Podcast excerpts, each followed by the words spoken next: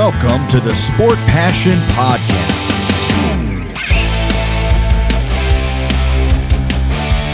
And here is your host, Lars Marendorf.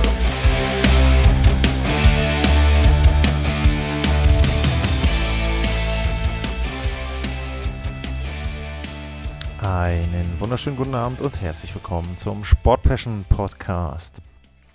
Manchmal ist es ja so, dass ich einen Podcast aufnehme und mich im Nachhinein dann so ein bisschen über den Zeitpunkt der Aufnahme ärgere, denn danach passiert eine Vertragsunterzeichnung, es gibt einen großen Trade oder irgendetwas anderes passiert in einem Spiel während der regulären Saison und dann ist es natürlich so, dass man dann im Prinzip sagen kann, naja, der Podcast ist sicherlich interessant, aber eben einfach nicht mehr aktuell.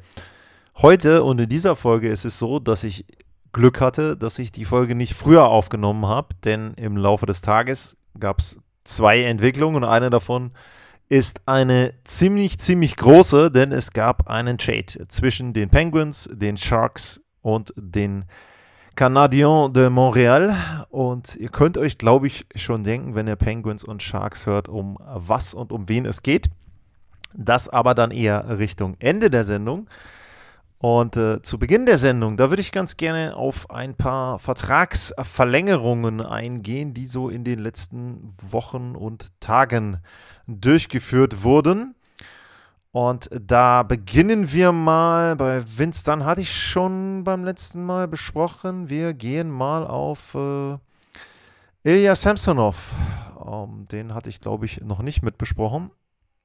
Der hat nochmal einen Einjahresvertrag bekommen im Grunde fast so wie auch im Vorjahr bei den äh, Toronto Maple Leafs. Und äh, der Vertrag geht über 3,55 Millionen Dollar, die er hält. Sinnvoller Deal. Beide können sich im Grunde dann den anderen ein Jahr lang angucken.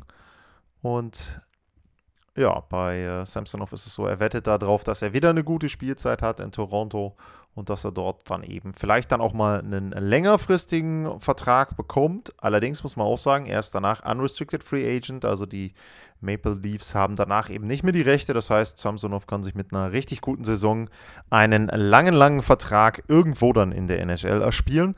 Auf der Gegenseite, die Maple Leafs wollen eben auf der Torhüterposition auch nicht zu viel Geld ausgeben, beziehungsweise man muss natürlich auch sagen, sie können auch nicht zu viel Geld dort ausgeben, denn der Salary Cap ist sehr, sehr eng und äh, da ist es schon noch so, dass sie da eben ja auch gucken, dass sie dann eben entsprechend für die nächsten Jahre vielleicht auch ein bisschen Handlungsspielraum haben und um, Samsung noch ja, mit einem Jahr 3,55 Millionen. Finde ich okay, wird wahrscheinlich mit äh, Joseph Wall zusammen das Torhüter-Duo bilden. Äh, Matt Murray ist ja auf Long-Term-Injury, da weiß ich nicht, ob der seine Karriere überhaupt nochmal fortsetzen wird. Auf jeden Fall finde ich den Deal für beide Seiten Okay, dann, was gibt es noch? Äh, Philipp Kuraschew hat einen Zweijahresvertrag unterschrieben bei den Blackhawks. 2,25 Millionen, ja, vollkommen in Ordnung für beide. Ähm, er ist danach immer noch Restricted Free Agent, flexibel einsetzbar auf allen Stürmerpositionen und für die Blackhawks geht es ja nur darum, so halbwegs konkurrenzfähig zu sein. Tony D'Angelo, der hat einen komplett neuen Vertrag, 1,675 Millionen. Da war ich aber schon beim letzten Mal drauf eingegangen in der Fragenfolge. Also ja, habe ich auch gesagt, können die Hurricanes nicht viel falsch machen, die Angelo. Sicherlich auch nicht. Er kriegt ja noch Restgeld oder hat Restgeld bekommen von den Philadelphia Flyers. Louis Starinin hat einen neuen Vertrag, drei Jahre und jeweils drei Millionen in jedem dieser drei Jahre, macht neun Millionen insgesamt. Auch in Ordnung der Deal, denke ich, für die Florida Panthers. Jemand, ja, ich würde jetzt mal sagen, für die mittleren sechs sicherlich nicht in der obersten Kategorie einzuordnen, aber mit 43 äh, Punkten, 17 Toren in der letzten Saison, denke ich schon solide. Wenn er irgendwo über 20 Tore kommen kann, wäre das sensationell dann äh, für die Florida Panthers, würde richtig gut helfen. Weiß ich nicht, 20 Tore, 50 bis 60 Punkte. Ich glaube, das ist so die Range, die man sich da erhofft. Und äh, das ist durchaus möglich. Ich finde, 3 Millionen sind da dann auch nicht zu viel investiert in diese Art Spieler, was haben wir noch? Äh, Aho hatte ich drüber gesprochen. Ähm, Tarasenko Ein Jahr 5 Millionen. Gab es ja Gerüchte, dass er zu den Carolina Hurricanes gehen würde. Das ist dann nicht der Fall gewesen. Die Hurricanes äh, haben ihn dann nicht verpflichtet. Jetzt bei den Ottawa Senators. Er ersetzte Brinkett nicht 1 zu 1, aber er bringt natürlich auch Erfahrung mit, kann eben vorne in den Top 6 sicherlich gut mitspielen. Ähm, Glaube ich auch für beide Seiten sinnvoll. Er versucht dann auch wieder, denke ich, nochmal einen 3, 4, vielleicht 5 Jahresvertrag zu bekommen. Und für die Ottawa Senators ist es so ein bisschen eine kleine Überbrückung. Vielleicht auch nochmal gucken, wie er sich entwickelt, wie Tarasenko sich entwickelt, aber eben auch, um zu sehen, ob die jungen Spieler noch den nächsten Schritt gehen können und da dann eben auch entsprechend weiterkommen. Äh, Jack McBain Interessant, war mal Nummer 3 Pick, meine ich, bei den Arizona Coyotes für 1,6 Millionen pro Jahr für zwei Jahre unterschrieben. Ja, guter Deal. Also die Coyotes machen ganz gute Verträge in den letzten Wochen und Monaten. Und dann nehme ich mal vorweg, von heute äh, gab es noch einen, das ist die erste Aktion von heute. Matt Dumba unterschreibt wohl, das ist noch nicht ganz klar, für ein Jahr und 3,9 Millionen bei den Coyotes. Hat ja auch Verbindungen zu Arizona, Matt Dumba. Und äh, bei Minnesota eben dann in Ungnade gefallen, vor allem bei den Fans.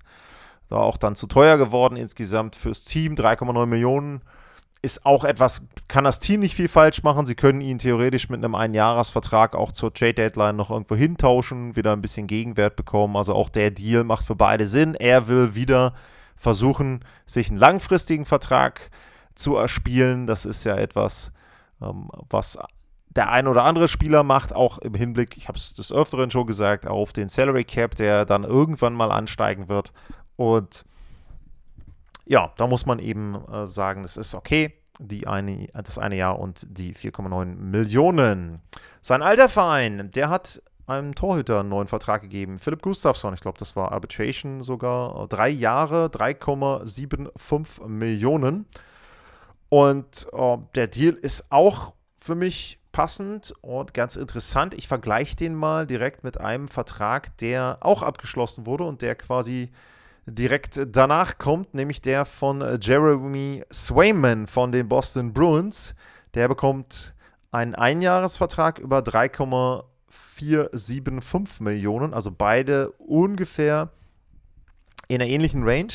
Und wenn man sich jetzt mal die Zahlen anguckt, dann ist es so, dass Swayman hatte 37 Spiele, 2,27 war der Gegentorschnitt, 92% die Fangquote und bei Gustafsson waren es 39 Spiele, 2,1 der Gegentorschnitt, da ein bisschen besser und auch die Fangquote mit 93,1% war besser und vor allem der Unterschied, wenn man dann auf die Playoffs guckt, da ist es so, dass Swayman dort unter 90 eine Fangquote hatte, 3,3 irgendwas der Gegentorschnitt und die Quote von Gustafsson war 92,1 und die Fangquote äh, äh, und der ähm, Gegentorschnitt 2,33. Also das sind schon leicht bessere Zahlen. Dementsprechend muss ich sagen, haben die Minnesota Wild da, glaube ich, einen ganz guten Deal gemacht, weil sie ihn eben auch für drei Jahre jetzt dort unter Vertrag nehmen konnten.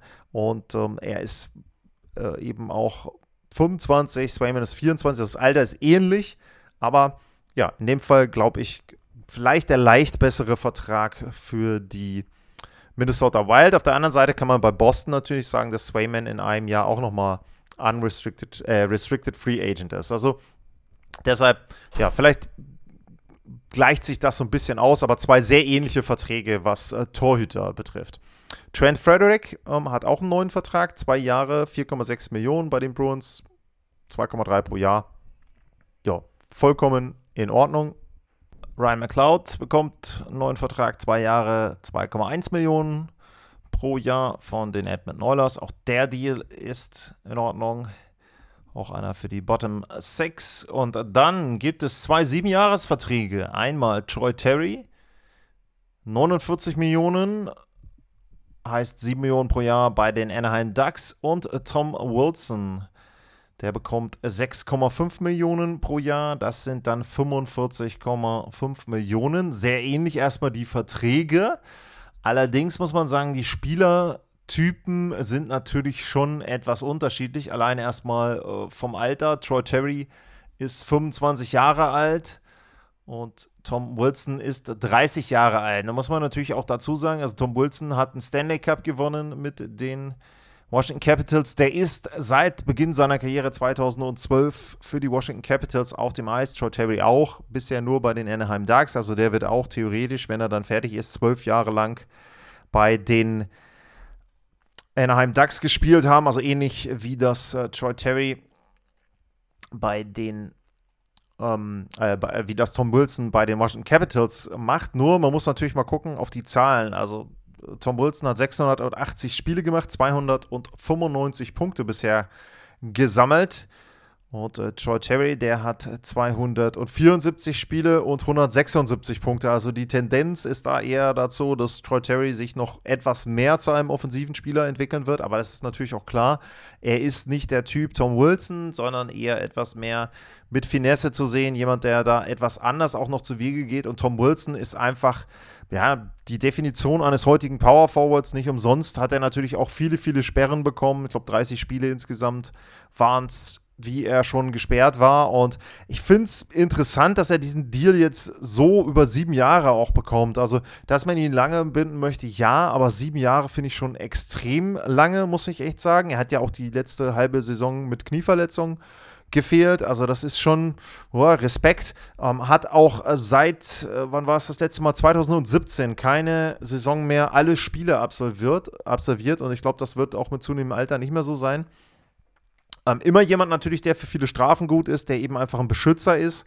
Aber Ovechkin spielt noch, keine Ahnung, zwei, vielleicht vier Jahre. Und dann hast du Tom Wilson immer noch einen Dreijahresvertrag, dann eben der dann noch drei Jahre dauert, wenn Ovechkin vier Jahre spielen sollte jetzt. Also ich finde find die Summe ein bisschen hoch, eine Million zu viel für meinen Geschmack, weil bei der Länge finde ich schon, dass man da irgendwie noch einen geringeren Durchschnitt hätte heraushandeln können aus Sicht der Washington Capitals. Ähm, ja, ich weiß, Salary Cap steigt, aber trotzdem, also irgendwie der Deal gefällt mir nicht so wirklich. Ich weiß, dass sie Tom Wilson auch dafür bezahlen, was er so äh, als Leader bringt, dass er sehr, sehr wichtig ist für Washington, für den Verein. Aber ich bin mir da nicht sicher, ob die sieben Jahre und auch das Gehalt da in Ordnung sind. Auf der anderen Seite bei den Anaheim Ducks ist natürlich toll, Troy Terry für sieben Jahre zu haben. Und ich glaube auch die sieben Millionen sind gut angelegt. Ich hoffe bei ihm, dass noch so ein bisschen mehr Entwicklung kommt. Hat er so einen leichten Rückschritt gemacht im letzten Jahr, aber wer im Team hat das nicht? Also er hat 37 Tore gemacht vorletzte Saison, jetzt 23 in der abgelaufenen Spielzeit. Ja, ist ein Rückschritt, aber eben nicht so, äh, dass man sich da groß Sorgen machen muss und ist ja auch erklärlich darüber, dass das Team eben insgesamt nicht so gut war wie dann vielleicht auch noch in der Vorsaison. Die Anaheim Ducks haben ja auch sehr auf den Number One Draft Pick geschielt. Ja, dann würde ich sagen, war es das so mit den Verträgen der letzten Wochen. Und dann kommen wir erstmal noch zu zwei Neuigkeiten rund um die Penguins. Fangen wir einmal an mit Jake Günzel. Jake Günzel hat sich am Knöchel operieren lassen und fällt mindestens drei Monate aus. Und das ist natürlich für die Pittsburgh Penguins ein ziemlich herber Schlag. Äh, denn Günzel ist im Grunde Nummer 1 Torjäger gewesen in den letzten Jahren und jemand, der sehr, sehr zuverlässig die Anspiele zum Beispiel von Sidney Crosby verwertet hat. Wenn man sich das anschaut, seit 2018, 19, 40 Tore waren es, dann mal 20, hat er auch nur 39 Spiele gemacht, 23 in, in 56, wieder 40 Tore, wieder 36. Also im Grunde ist es so, Seit 2018 trifft er in jeder zweiten Partie ungefähr im Schnitt. Und auch in den Playoffs hat er ja schon einige Tore gemacht. 34 äh, Treffer in 58 Spielen, 58 Punkte in 58 Spielen. Also das sind schon sehr, sehr gute Zahlen für jemanden, der eben nicht so in dieser Nummer 1 Riege gesehen wird, wie eben dann Crosby, Malkin und so weiter und so weiter. Und er fehlt den Pittsburgh Penguins definitiv zu Saisonbeginn. Und da gab es so ein bisschen die Idee, dass sie, weil der Spielplan scheinbar erstmal leichtbar ist zu Saisonbeginn, dass die Penguins da vielleicht richtig gut durchstarten können, dass sie sich dann Polster holen können, um dann in die Playoffs reinzukommen. Erstmal überhaupt vielleicht sogar Heimrecht. Wer weiß, was da geht. Aber das wird jetzt schwer zumindest wenn man auf die Stürmer guckt. Lass das jetzt mal offen. Dann kommen wir zur zweiten Neuigkeit rund um die Pittsburgh Penguins. Und die handelt vom President of Hockey Operations. Und das ist ja bekanntlich seit ein paar Monaten sind es ja jetzt auch schon wieder Karl Dubers. Und der hat jetzt verkündet, dass er keinen General Manager holen wird für die nächste Spielzeit, sondern dass er sich da noch umschauen wird und den Markt sondiert und dann eben, wenn er jemanden gefunden hat, eine Entscheidung trifft. Und das finde ich insoweit erstmal vernünftig, denn es macht ja wenig Sinn jetzt für die Penguins oder es ist wenig Druck da, denn die Aktionen, die sie machen mussten rund um den Jeff, die sind da und das, was jetzt noch kommt, das äh, wird ja den Rest der Sendung dann gestalten. Das hatte Karl Dübers schon vorbereitet. Also dementsprechend brauchte er jetzt nicht unbedingt direkt noch einen General Manager, sondern guckt sich jetzt erstmal um, guckt vielleicht auch, wie die anderen im Front Office so agieren. Vielleicht ist man da auch auf eine interne Beförderung aus. Und dementsprechend finde ich das erstmal vollkommen verständlich, dass man da sagt, okay, komm, äh, wir haben jetzt erstmal unseren President of Hockey Operations, der arbeitet so ähnlich wie ein, wie ein General Manager und dementsprechend ja, kann man da erstmal in Ruhe ihn arbeiten lassen, Karl Dubas. Und das hat er gemacht, nicht in Ruhe, sondern in den letzten Wochen auch so ein bisschen da dann schon mit Druck. Denn unter anderem auch aufgrund der Verletzung von Jake Günzel brauchten die Pittsburgh Penguins irgendwie noch eine Verstärkung, Veränderung im Kader. Und da gab es schon länger die Gerüchte, dass sie ganz stark an Eric Carlson interessiert sein sollten. Und da muss ich sagen, ich bin echt überrascht, denn zwischendurch war es so, dass man im Prinzip davon ausgehen konnte, dass er nach Carolina getauscht wird. Das war also das, was wirklich dort verkündet wurde, aber am Ende ist der Deal eben nichts geworden. Und dann haben irgendwann die Pittsburgh Penguins nach viel Verhandlungen zugeschlagen und sie haben sich Erik Karlsson gesichert. Und ja, jetzt gehen wir erstmal so ein bisschen die Personalien durch. Und dann kommen wir nachher mal auf die Bewertungen für die einzelnen Clubs. Erstmal der Trade. Erik Karlsson kommt zu den Pittsburgh Penguins. 13% seines Gehaltes bleiben bei den San Jose Sharks. Komme ich gleich noch zu, wie viel das dann in äh, Dollar ist. Dylan Hamaliuk kommt äh, zu den Pittsburgh Penguins und ein Drittrunden-Pick der San Jose Sharks. Die Sharks selber erhalten Michael Granlund, Mike Hoffman, Jan Rutter und den 2024 Erstrunden-Pick der Pittsburgh Penguins. Und als drittes Team sind mitbeteiligt die Montreal Canadiens. Jeff Petrie bleibt oder kehrt wieder zurück zu Montreal, aber ein Viertel seines Gehaltes bleibt bei den Pittsburgh Penguins. Casey DeSmith kommt zu den Canadiens und Nathan Lagar kommt auch zu den Canadiens und die erhalten auch noch den 2025 Zweitrunden-Pick. So, dann fangen wir mal an und gehen das, ich würde mal sagen, Team für Team durch. Und wir beginnen mit dem Team, was im Grunde am wenigsten beteiligt ist. Das sind die Montreal Canadiens. Jeff Petrie kehrt zurück. 1,5625 Millionen bleiben bei den Pittsburgh Penguins. Petrie hat ja schon in den Vorjahren bei den Canadiens gespielt, war, meine ich, erst im letzten Sommer nach äh, Montreal gekommen. Ich werde mal einmal kurz mir hier die Seite auch von den Canadiens aufmachen. Ja, und Petrie, im Grunde war es so ein kleines Miss Missverständnis, würde ich sagen, bei den Pittsburgh Penguins. Das ist, hat nicht so richtig funktioniert äh, mit ihm und den Penguins. Eine Spielzeit eben nur und ja, dann kehrt er zurück, war ja auch verletzt in der Spielzeit, hat also auch nicht alle Spiele gemacht. 61 waren es insgesamt und davor hat er von 2015 eben bis 2022 bei den Canadiens gespielt. Beste Saison sicherlich aus Vereinssicht war das Erreichen des Stanley Cup Finals 2021. Ja, aber die letzten beiden Jahre eben für Petrie auch nicht so besonders gut. Und er kehrt eben jetzt äh, zurück äh, zu den Canadiens. Ähm, dann war es noch so, die bekommen noch einen äh, Zweitrunden-Pick. Äh, Casey DeSmith als Torhüter. Um, ja, kann man jetzt äh, von halten, was man möchte. Sie haben jetzt drei Goalies, äh, Montembeau, Jake Allen und Casey DeSmith. Ist ein Trio, mit dem du arbeiten kannst. DeSmith 1,8 Millionen ist danach unrestricted Free Agent. Also da können sie fröhlich durchtauschen bei den dreien, haben so eine gewisse Sicherheit, falls sich jemand irgendwie verletzen sollte, ist auch okay.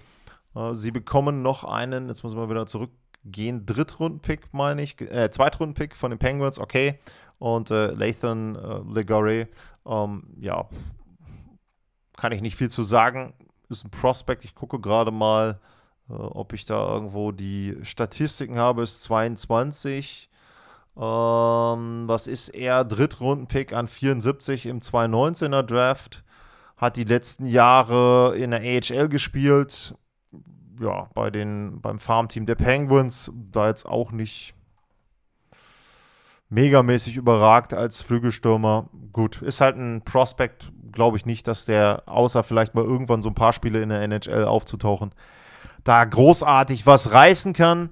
Äh, die Canadiens sind beteiligt, ganz klar, um das Gehalt oder zumindest einen Teil des Gehaltes des, äh, von Jeff Petrie mit aufzunehmen. Das sind 4,7 Millionen knapp ungefähr und die 4,7 Millionen gehen runter von der Payroll der Pittsburgh Penguins. Dann kommen wir zu den San Jose Sharks. Die bekommen aus Montreal Mike Hoffman, dann äh, Granlund, Ruta und einen Erstrundenpick, der ist Top 10 protected, hatte ich noch nicht erwähnt, von den Pittsburgh Penguins. Wobei, das ist natürlich jetzt, also, das wäre super GO, wenn die Penguins Carlson holen und dann aber trotzdem einen Draft-Pick hätten, der in den Top 10 landet. Das würde ja heißen, dass sie auf jeden Fall die Playoffs verpassen und dann wahrscheinlich auch sogar deutlich. Also das wird sicherlich dann nicht passieren, würde ich mal sagen. Ja, und was kann man dazu sagen? Was haben die Sharks dann eben entsprechend als Gegenwert bekommen? Sicherlich, glaube ich, weniger als Mike Greer sich da vorgestellt hat ich glaube schon, dass er die Hoffnung hatte, dass man mit Erik Karlsson durchaus auch da so ein bisschen noch mehr Prospects bekommt, vielleicht auch mehr Draft-Picks oder junge, ähm, junge Spieler eben auch die NHL-ready sind. Aber ja, ich glaube, der Markt war eben sehr, sehr dünn für ihn und nachdem dann die beiden anderen Kandidaten irgendwie so halb rausgefallen sind, Carolina hatte ich erwähnt, Seattle war noch ein zweites Team, was noch mit dabei war bei den dreien. Also ja, dann ist es eben so, dass er irgendwann sagen muss, okay, möchte ich einen Erik Karlsson haben, der im Grunde hier nicht mehr sein will, der vielleicht auch die Stimmung verdirbt und der dann ähm, entsprechend dessen Marktwert weiter runtergeht oder versuche ich dann eben irgendwann zu sagen, komm, wir beenden das Kapitel und wir nehmen das, was wir da kriegen können. Das ist sicherlich nicht viel. Wie gesagt, ein Erstrundpick, der wird, ich schätze jetzt mal, zwischen Positionen 17 und 25 irgendwo liegen im Draft. Und ähm, das ist eben das, was man dann da nehmen muss. Ähm, sie haben nicht so viel Gehalt von Carlson für die nächsten Jahre behalten. Also das ist, glaube ich, schon mal, äh, denke ich, ganz okay. Sie zahlen ihm in den nächsten vier Jahren noch 1,5 Millionen pro Spielzeit. Das ist verschmerzbar. Wie gesagt, speziell äh, dann, wenn der Salary Cap richtig ansteigt. Brent Burns bekommt allerdings auch noch 2,7 Millionen, also vier, über 4 Millionen totes Gehalt im Grunde bei den San Jose Sharks. Aber wie gesagt, die sind in einer ganz anderen Situation. Das soll da nicht unbedingt interessieren. Ähm, die sind ein Team, was sicherlich nicht um den Stanley Cup mitspielt. Playoffs sind auch in weiter Ferne. Dementsprechend ähm, ist da das tote Geld, was sie haben. Ach, ich sehe hier gerade, Martin Jones ist ja auch noch mit dabei. Also, na gut, äh, irgendwann summiert sich dann doch schon zu knapp, äh, boah, was sind es denn nächstes Jahr? Über 7 Millionen. Naja, fast schon äh, Minnesota-artig.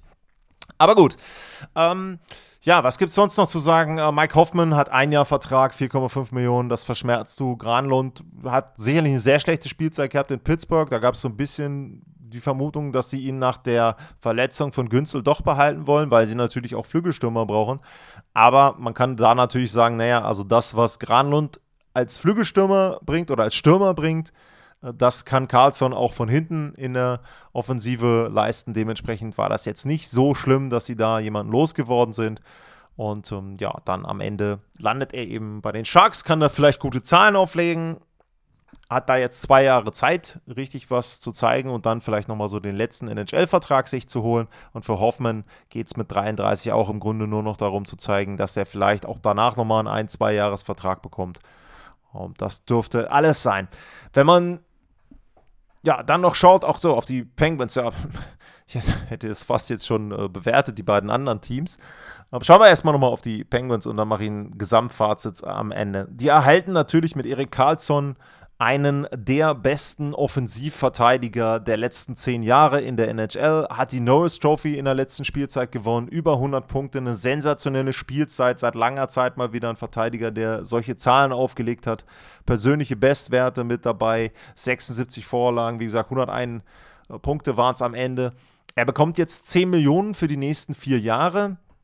Das ist immer noch zu viel, äh, muss man da ganz klar sagen. Es ist vom Gehalt her zu viel. Jetzt kann man natürlich sagen, ja, warum denn? Der hat doch 100 Punkte gemacht. Ja, ist schon klar, aber A, wird er die 100 Punkte nicht vier Jahre lang machen. Und B, muss er ja auch noch verteidigen und die Gesamtmischung, naja, gut. Aber für 10 Millionen, sage ich, ist er erträglich. Und vor allem kommen wir wieder zur Situation des Teams. Es interessiert die Penguins nicht. Es ging einzig und allein darum für Dubas, in dieser Spielzeit, in der nächsten Spielzeit, wenn sie Glück haben, vielleicht noch in drei Jahren, ein Team zu haben, wo man sagen kann, die können die Playoffs erreichen und wenn es richtig gut läuft, können sie vielleicht auch mal wieder eine Playoff-Serie gewinnen. Man muss ja bedenken, seit 2018 haben die Penguins zum einen letztes Jahr die Playoffs verpasst, aber in den Jahren zuvor sind sie auch immer in der ersten Runde rausgeflogen. Also dementsprechend muss man da schon sagen, das ist etwas, wo die Pittsburgh Penguins einfach nur darauf geschielt haben, wir wollen unseren Kader besser machen. Jetzt, jetzt für Crosby, der hat noch zwei Jahre Vertrag, Morgan hat noch drei Jahre Vertrag. Äh, Vertrag. Ähm, Chris Letang hat noch ein bisschen länger Vertrag, aber auch er wird ja älter, 36. Also wer weiß, ob der den Vertrag überhaupt erfüllt. Und ja, ich finde es gut. Natürlich, Preis-Leistung darfst du nicht gucken wie gesagt, ne, Carlson wird irgendwann dann auch alt werden, aber ich finde, in der momentanen Situation ist gut. Sie versuchen wirklich da alles rauszuholen, die Pittsburgh Penguins und Dubas. Ähm, wenn man jetzt auf die Aufstellung guckt, äh, gehe ich jetzt mal einmal kurz aufs Death Chart. Das sieht natürlich dann in der Verteidigung sieht es gut aus. Also, wenn du, je nachdem, wie du die Paare machen willst, äh, erste Verteidigerpaar wird hier gelistet als Ryan Graves und Eric Carlson. Ja, sch schönes Verteidigerpaar, passt gut. Ähm, Graves, großer Spieler, sicherlich jemand, der dann natürlich mehr auf die Defensive achtet. Äh, Eric Carlson, klar, ist nicht so gut defensiv, aber da er ja eigentlich fast immer offensiv spielt, also selber dann auch die Offensive einleitet, ist das dann auch etwas, was nicht so ganz so weh tut. Äh, zweite Verteidigerpaar, äh, Markus Pettersson, Chris Letang. Ähm, du hast den Vorteil, du kannst ja auch die beiden Verteidiger tauschen. Du hast den Vorteil, du hast jeweils, wenn einer verletzt ist, Carlson oder Letang, hättest du irgendwie noch einen Ersatz.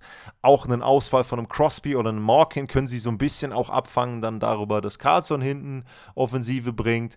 Ähm, Im Powerplay können sie richtig gut äh, kombinieren wieder. Er, vielleicht bringt Carlson auch so wieder wirklich richtig frischen Wind rein, so den Funken, dass da auch mal wieder ein bisschen was entsteht bei den äh, Pittsburgh Penguins. Es ist ja auch die letzten Jahre so gewesen, also man denkt ja immer so, Pittsburgh mit Crosby und Markin müsste ja ein richtig gutes Powerplay sein. Ich kenne die Statistik jetzt nicht auswendig, werde ich mal gucken, einmal kurz hier parallel. Aber das Powerplay war gefühlt nicht gut. Ich würde sagen, vielleicht Mittelmaß, wenn ich mal gucken will. Gucken wir hier mal auf die Stat Leader Powerplay. So, bei den ersten fünf sind sie ja schon mal nicht dabei bei der Kurzübersicht. Und dann schaue ich einfach mal, wo sie reinlaufen, die Pittsburgh Penguins. Ja, hier ist natürlich clevererweise wieder keine Zahl mit dabei, aber 21,7% ist eben dann Mittelmaß. Und wenn ich jetzt hier einmal durchzähle, 2, 4, 6, 8, 10, 12 auf Platz 14 der NHL. Also bitte.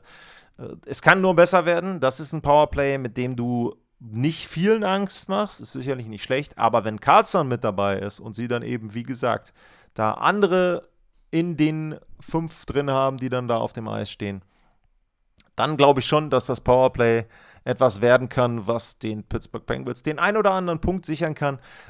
Ja, wenn man ansonsten über die reguläre Saison nachdenkt, auch dann in Overtime 3 gegen 3, Carlson mit Crosby, mit Morkin oder je nachdem, wenn Günzel nachher wieder gesund ist, wie sie das dann kombinieren. Das wird schon richtig schick anzuschauen sein. Und ja, dann in den Playoffs muss man sehen.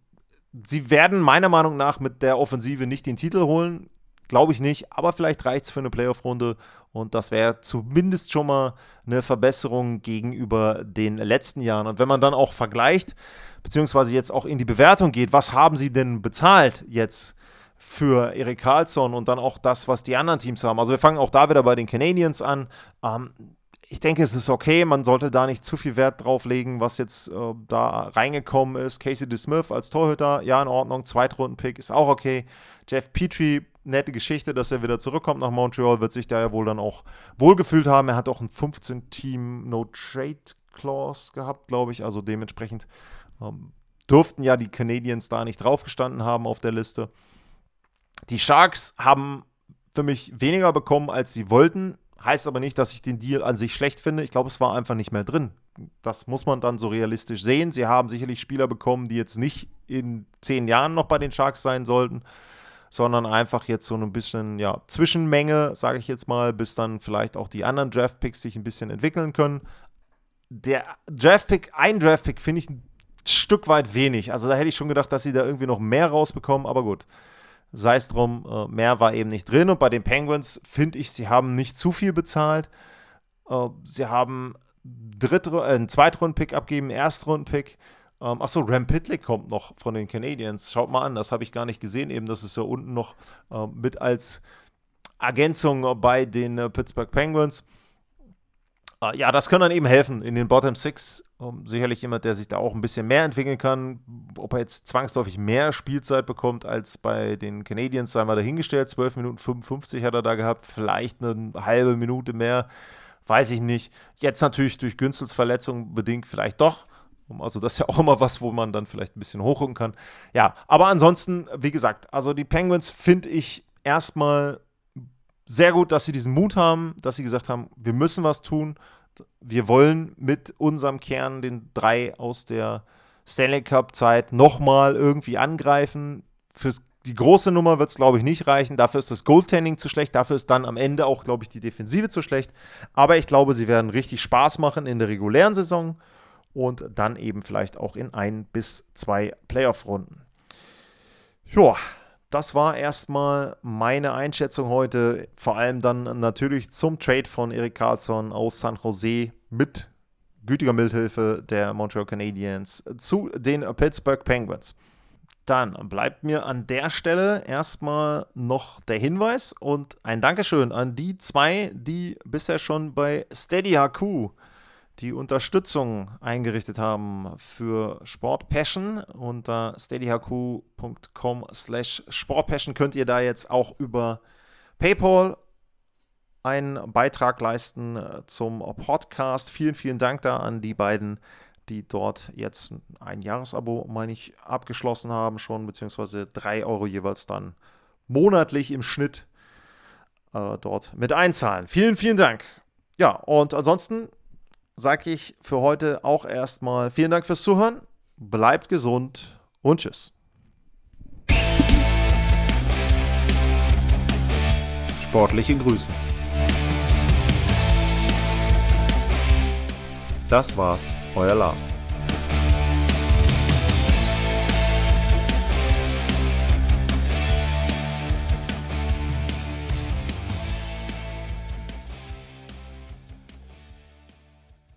Wie baut man eine harmonische Beziehung zu seinem Hund auf? Puh, gar nicht so leicht. Und deshalb frage ich nach, wie es anderen Hundeeltern gelingt, beziehungsweise wie die daran arbeiten. Bei Iswas Dog reden wir dann drüber. Alle 14 Tage neu mit mir, Malte Asmus und unserer Expertin für eine harmonische Mensch-Hund-Beziehung, Melanie Lippisch. Iswas Dog mit Malte Asmus. Überall, wo es Podcasts gibt.